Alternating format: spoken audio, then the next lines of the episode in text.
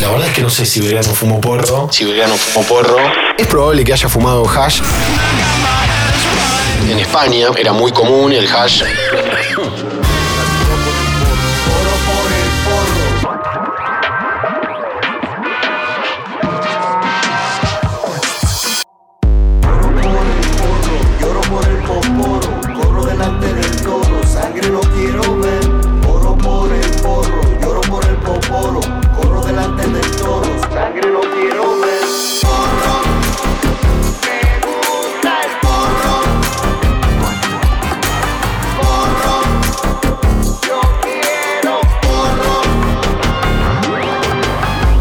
Bienvenidos y bienvenidas a Porro. Mi nombre es Mauro Ello Mi nombre es Mike Urrere. y el propósito de este podcast es desestigmatizar y descriminalizar a la planta de cannabis y a sus usuarios. Porque creemos que no hay un uso medicinal y un uso recreativo. Porro es lo que se fuma como si nada en Palermo Lo que toma la abuela cuando le duele algo. y por lo que meten preso a un pibe pobre.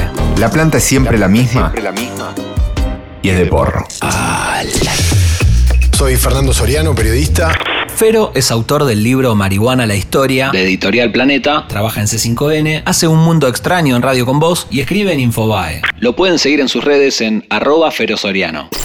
Porro para mí es una planta mágica y misteriosa. Porro es un cigarrillo que me acompaña en los momentos de placer, la búsqueda terapéutica y existencial y de conexión con mi yo interior. En el primer episodio de Porro charlamos con él acerca de todo.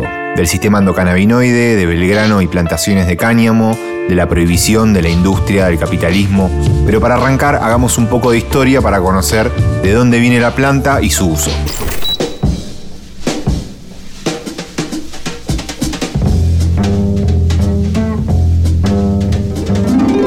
Hay mm, estudios que determinan que el uso de la planta tiene más o menos 10.000 años. Se descubrió en una, en una especie de tumba al pie del Himalaya un caucásico que tenía ropa que hace pensar que podía ser alguien de una alta sociedad, que el cadáver estaba acompañado de, de muchos regalos, entre ellos una bolsita con unos cogollos adentro. Que primero pensaron que era cilantro, los científicos que lo estudiaron, no solamente determinaron que era cannabis, sino que además tenía THC, por lo que la primera impresión o el primer análisis es que esa gente lo usaba para aprovechar su uso psicoactivo, ¿no? Y después el primer registro del uso medicinal o terapéutico fue descubierto en un herbario chino que tiene 5.000 años, que se llama Pen Sao Jing, escrito por un emperador, Shen Nun, y ahí el tipo describió más de 50 usos beneficiosos para la salud, entre ellos estaba el reuma, el dolores menstruales, el crecimiento del pelo, hay de todo, es espectacular.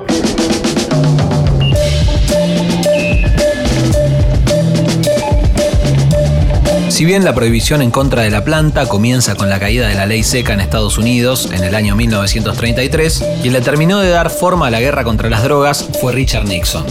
Nixon estaba en contra de las sustancias alucinógenas porque consideraba que promovían la contracultura, incluso omitiendo las evidencias científicas de sus propiedades terapéuticas. Por eso encaró una brutal lucha en contra de las drogas, considerándolas el principal enemigo público. America's public enemy number one in the United States is drug abuse.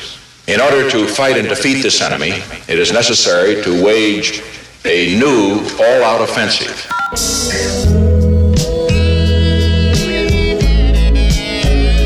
En 1970 funda la DEA e incluye dentro de la categoría número uno de drogas peligrosas al cannabis junto con otras sustancias como la heroína. En principio fueron 34 naciones de la ONU las que, gracias al financiamiento yanqui, se sumaron a las filas de Nixon. Hoy, alrededor de 134 países adhieren a esta ridícula persecución.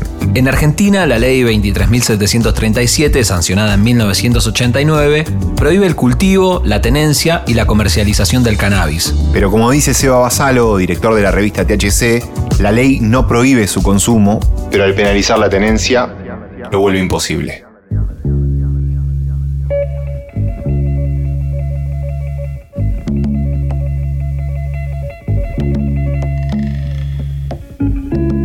Prohibición es un absurdo, primero porque cuando miramos la línea de tiempo de 10.000 años para esta parte, la marihuana está prohibida desde hace 90. Es decir, que en el infinito de la historia es apenas un chispacito de locura. Se ha utilizado para criminalizar, se ha utilizado con fines racistas en sus orígenes, se usó para sostener la propaganda de una lucha contra el narcotráfico falaz, que en realidad mete preso a los perejiles, a los consumidores y a los eslabones más bajos de la cadena de narcotráfico, y ampara, con ese discurso de la prohibición, el negocio clandestino. O sea, hoy el mercado está regulado por el narcotráfico. ¿Quién le pone el precio? ¿Cuál es la calidad de lo que se consume? Bueno, el Estado deja desamparados a los usuarios.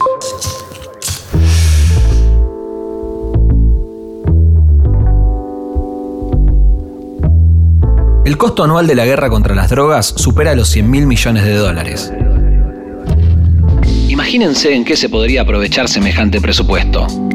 Las detenciones por delitos relacionados con estupefacientes son la segunda causa de encarcelamiento hoy en Argentina. Pero los resultados, ¿justifican el costo? ¿Bajó la demanda? ¿Las personas encarceladas por consumo o tenencia mejoraron su calidad de vida o su relación con las sustancias durante o después de cumplir su condena? Lo cierto es que esta cruzada contra las drogas, impulsada por Nixon, viene generando mucho más daño a la salud física y psíquica de la población que el que se intentaba evitar combatiendo las sustancias psicoactivas en los 70.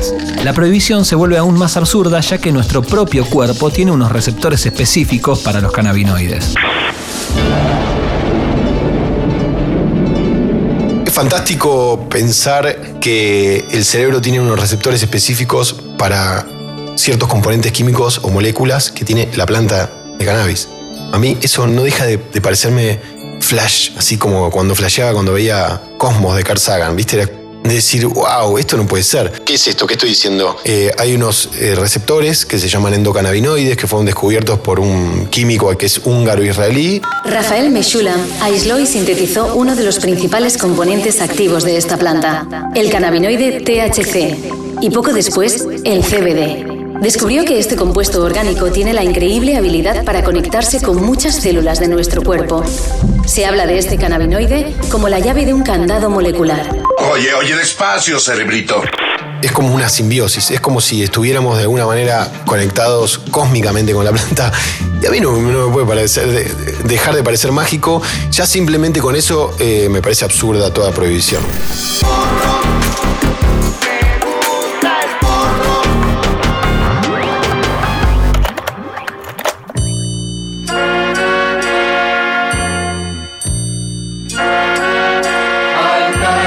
Cielo, un águila guerrera. Si prestaste un mínimo de atención en la escuela, seguramente sabrás que Manuel Belgrano fue abogado, economista, periodista, político, diplomático, militar, que participó en la defensa de Buenos Aires en las dos invasiones inglesas, fue uno de los principales impulsores de la Revolución de Mayo, creó la bandera, dirigió el éxodo jujeño, comandó las victorias en la batalla de Tucumán, la de Salta, etcétera, etcétera.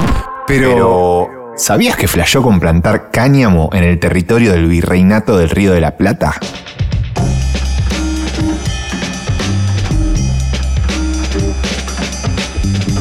Belgrano veía al cultivo de lino y cáñamo como exterminadores de la miseria. Como la situación económica era desfavorable y toda la materia textil era importada, él creía que se podía producir localmente a partir de las fibras de estas plantas y así dar trabajo y empoderar a la región. Un recurso para que trabajen tantos infelices y principalmente del sexo femenino, sexo en este país desgraciado, expuesto a la miseria y a la desnudez. Decía Belgrano. Pará, pará, pará. Ya me abrís una puerta hermosa para entrar. ¿Vos me estás diciendo que hay altas chances de que el creador de la bandera haya fumado? Que no sé si, si Belgrano fumó porro. Es probable que haya fumado hash en España porque era muy común. El hash, para los que no saben, es un concentrado de, de THC básicamente. Eh, es un invento árabe. Y bueno, España en esa época estaba muy, muy influenciada por el mundo árabe. Eh, ese plan de Belgrano en Argentina fracasó como fracasó eh, en casi toda Latinoamérica, el plan de España, porque no, no, no fue una idea exclusiva de Belgrano. España, desde que conquistó este continente, quiso traer los cultivos de cáñamo acá, porque la planta era fundamental para la economía, pero no, no prendió, no prendió. En el único lugar que prendió fue en Chile. Y otra cosa que descubrí investigando la vida de Belgrano es que Belgrano se carteaba con su par chileno que se llamaba Manuel de Salas, eh, donde se pasaban data de, de cultivo, ¿no? Es como hacemos nosotros ahora, ¿no? El comienzo de los foros. Che, tengo acá la planta un poco amarilla, ¿qué le pongo? Incluso aparentemente Manuel de Salas le manda semillas a Belgrano para que, para que cultive acá. A pesar de que fracasó esa intención, también investigando en los censos de agricultura de los años venideros, incluso hasta el siglo XX, siempre hubo pequeños cultivos de cáñamo en diferentes lugares del país. Está, eso está en los censos oficiales. Pero nunca terminó de ser un cultivo impresionante y una industria este, determinante como, como lo era en Europa antes de la conquista y como lo podría ser ahora tranquilamente, ¿no? Maldita droga todo lo confunde. No se termina de saber qué es realidad y qué es sueño.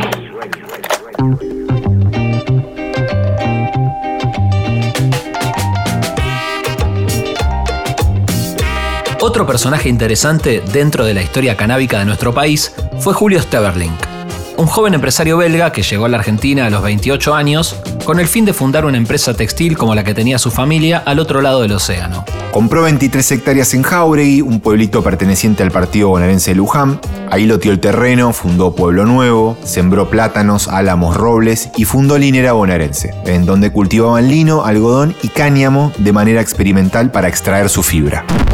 Sí, escuchaste bien, plantaciones de cáñamo en Buenos Aires en los años 40. Entre los hippies y entre los, los, chicos bien, que eran los que tenían acceso a esa información, se empieza a correr la bola. Entonces eh, yo estuve ahí en Jauri hablando con la gente mayor del pueblo. Me decían, sí, venían hordas de jóvenes en los trenes o se contrataban micros y se venían y afanaban las plantas, las secaban en hornos, en hornos del horno de la casa, y las fumaban así, hacían una cosa picada todo junto, y fumaban y en realidad no les pegaba, porque lo que tiene el THC es la flor, y la flor en un cultivo industrial de cáñamo no sale por la forma en que se cultiva. Entonces era todo una cosa más romántica. Y después hay otra cosa muy interesante de Jauregui, que es cuando los milicos sin preguntar, sin investigar, sin nada, cierran todo, meten preso al gerente, cierran la planta y como los pajaritos iban y, y se comían las semillas y qué sé yo, después las cagaban en, los- en otros lados, la planta empezó a crecer, lo que se llama plantas guachas, que empezaron a crecer en, en las veredas, en los fondos de los jardines, solas, ¿no? Entonces los milicos estaban como medio desesperados porque era como que no- nunca pudieron vencer a la planta de alguna manera.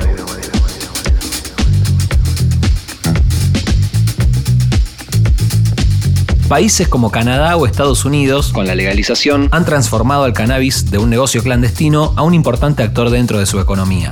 Y la planta se ha convertido en una de las commodities del momento. el capitalismo ha rodeado a la industria del cannabis con sus tentáculos. y no vamos a poder luchar contra eso. No lo veo tan negativo en tanto y en cuanto, si yo puedo cultivar la planta en mi casa, qué sé yo, este año estuve en San Francisco, entré a un dispensario a comprar y la verdad es que me pareció espectacular. Poder entrar a un local solo con tu DNI, llevarte unos gramitos de porro, no sé cuánto es, salís de ahí, te lo fumás en una plaza, niños corriendo a tres metros, nadie te mira raro, no hay un policía que te juzgue, nadie te dice nada. Me parece que eso es lo que tiene que ser, es el punto de partida. Obviamente, después los grandes negocios de esta planta se los van a quedar los que tienen la plata para hacerlo. Yo, que soy un pobretón, no, no lo voy a poder hacer, pero si a mí me dejas cultivar en mi casa, y después el que no quiere cultivar y quiere ir a comprar a un local en Palermo o en Nueva York, el, super porro con 30% de THC y tiene la plata para hacerlo, que lo haga, qué sé yo.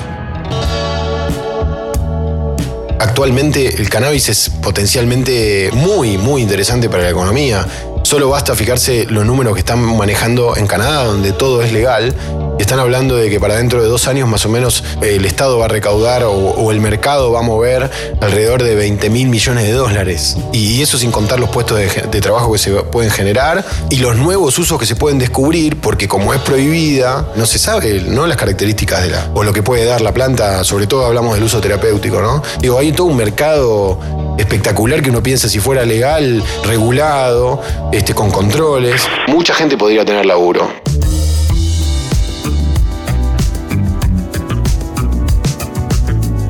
Belgrano entendió que en la planta había una herramienta de transformación social, cultural y económica. Y en los tiempos que corren, esta última aparece como la más atractiva de las tres. Pero en medio de la abundancia que plantea el capitalismo, en torno del cannabis, aparecen nuevos desafíos en un contexto en el que se apunta exclusivamente a obtener ganancias sin ningún tipo de reparo en la salud de las personas y mucho menos en el impacto ambiental.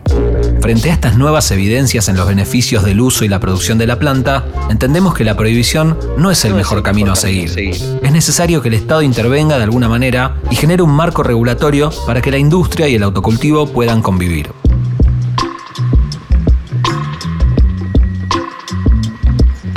El Estado debe garantizar un acceso seguro a la sustancia, puede encima además agregarle un beneficio a la economía y a la industria, y por el lado de la seguridad combate directamente la guerra narco, baja los niveles de inseguridad y además evita que los pibes que no pueden cultivar se relacionen con el narcotráfico o con los tranzas y que el día que no tienen porro le vendan paco, le vendan merca o le vendan otra cosa, ¿no?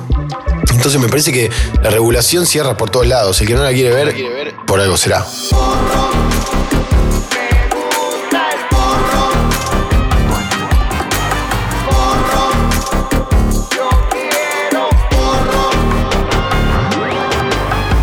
Este fue el primer episodio de Porro. Esperamos que les haya gustado. Recuerden que para contactarse con nosotros lo pueden hacer a Porro Podcast o a nuestras cuentas personales. Yo soy Mauro Ello, me pueden escribir a cualquiera de mis redes en arroba no soy Mauro. Yo soy Mike Urrere, me pueden encontrar en Instagram como Los Cocos.